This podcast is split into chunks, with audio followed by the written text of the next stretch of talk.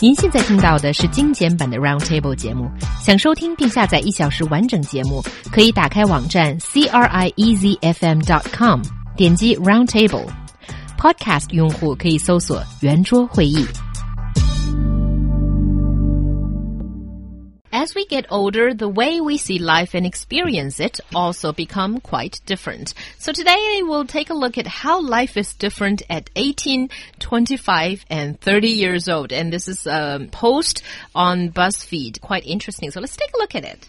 Um, okay. Well, I'll start with friendship. It seems like when you're 18, your friends are always your BFFs. That's your best friend forever, and there's no doubt about it. But at 25, you've lost some along the way, but you still have at least 10 to go out dancing with if you want to. I can resonate with this. And then at 30, you count them with one hand, but they're basically family. Okay, so you don't have any friends. Um, I think, well, is it really that sad, Xiaohua? It's not that sad, I have to say, but it's basically going along the right way, I think. Especially after you have a family, gradually you'll find, well, you're still hanging out with other people, but usually people with families as well. And your social circle sort of will, um, you know, diminish a little bit.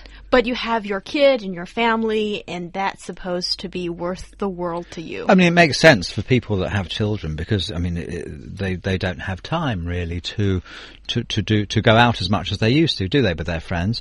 I mean, the other thing is, of course, you know, once they've had a baby, uh, they discover a whole new world to talk about with other people in the same situation. They have less in common with their single friends once they um, get married and have a baby. Okay, I have just one special question for you. Go on then. Mark, very special for you. So, you mentioned baby. Does it do the same thing to you if you have a dog It really does. after you pass the age of 30? Oh, well, I don't know about past the age of 30. I mean, having a dog is a, you know, when, when I was a, a, a boy, we had, uh, we had a dog and, but I had a brother and sister and, um, it seemed to me thinking back, it was so easy having a dog, nothing to it. Very easy. And then, my mum, I, I said to to my mum, I said once, I said, um, wasn't it difficult? You know, you brought up three children and a dog at the same time. And she said, well, she said no, because you three kids, you brought up the dog, you looked after the dog, and dogs need a lot of attention, Yeah. as I'm now finding now. Yeah. You know, I mean, um, Like babies. when I'm left on my own with the dog to look after the dog, which can be sometimes for a few weeks at a time, um, it's tremendously demanding creature to have around. A dog is always wants attention, always wants to play, which is great. But you do need to do a bit of work sometimes at home, or just relax a little bit.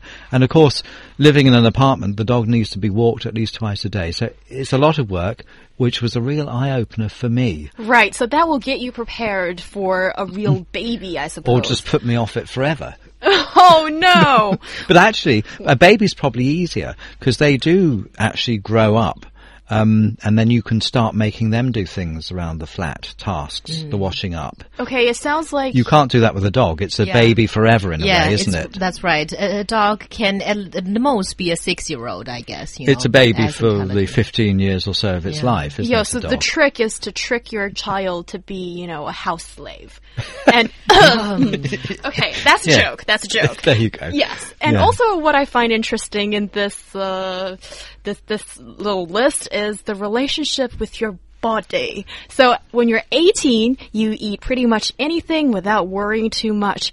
Yeah, when I was okay before the age of 25, I used to have like two tubs of Haagen-Dazs ice cream or whatever ice cream, Okay. sometimes as a meal, and A meal, have I? Hmm. Oh, she's looked at me.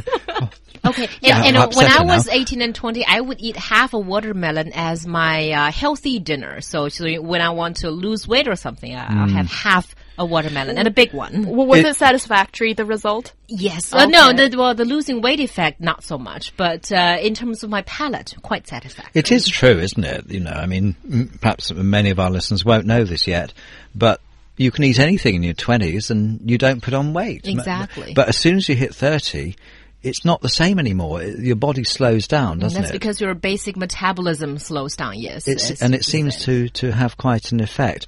I mean, Well, it's comforting to know that it sounds like it's the same for men and women in this department. Yes. So Sure. when, when you- when you're 25, it seems like you know life has peaked.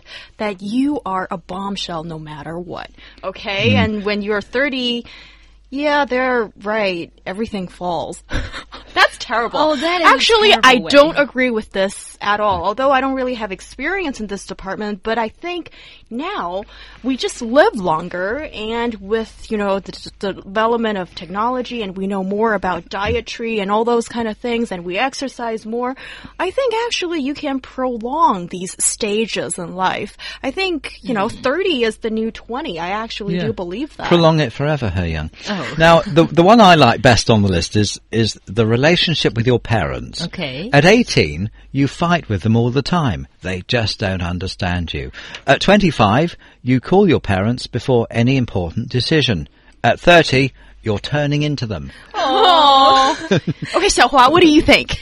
Putting you on the spot. Okay, uh, I agree 100% totally, although sadly, but it is true. When you're turning thir- maybe 35, maybe not 30. 30 is too early to be turning into your parents. Do you but, think it's uh, though when you have kids 35. though? Is it an age thing or is it when you have kids, I wonder? It might be that when you Yes, have a child. Then that might be the thing that turns you into your own mother or father. Because you are a parent, right? And I think parents around the world are pretty much the same. You know, being naggy parents, you know, uh, sometimes losing your temper to very little things. We have all done that as parents. And that's the time you realize, no, I have turned into something that I vowed never to turn into.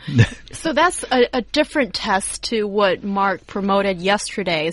Uh, today it should be, you know, when put that test on if you are a parent. See if you're turning into your mother, and if you think you have, then maybe the alarm should go off. And I think for me in this uh, relationship with your uh, parents, a little test here, I think I'm just forever 25 in that sense, as I, I've passed that age now but I'm still a huge baby, and my parents are still though the the two that I turn to for wise advice and uh, you know a shoulder to cry upon. And um, actually, I feel a little bit bad that I should be more mature than that, but I haven't Yeah.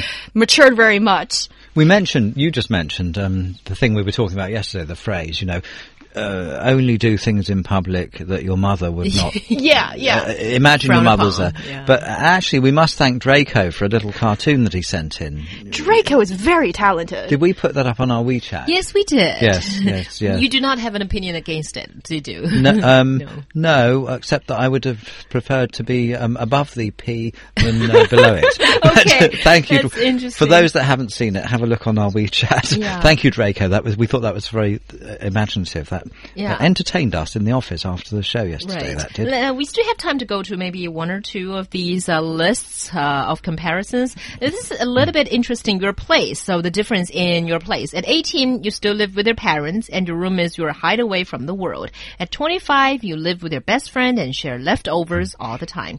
And at 30, you get to run around your apartment naked without anyone freaking out. Meaning you is own the place? I Yeah, don't know what that maybe means. your own place. I suppose it, or you can afford to rent on your own, but they're saying Yes, you're you're, as well, you're perhaps, finally yeah. becoming independent and not having to share a room with It, someone. it's a shame that this conflicts with the other advice that from at the age of 30, everything is sagged uh, on your body. You know, the minute you get your own place and you can run around naked, uh, the, You'll freak yourself out, you mean? you'll freak yourself out, won't you? Yes, you will, with the way everything's gone south. Oh no! You said it would.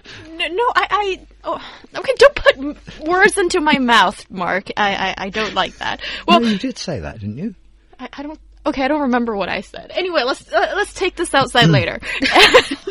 and I'm sure she's going to hit me before the end of the show. well, I'm a very energetic. You have to know that. And my favorite one is about alcoholic. Oh, Uh, alcohol, actually. At 18, the more the better. At 25, you get drunk on special occasions. And at 30, it's your best friend.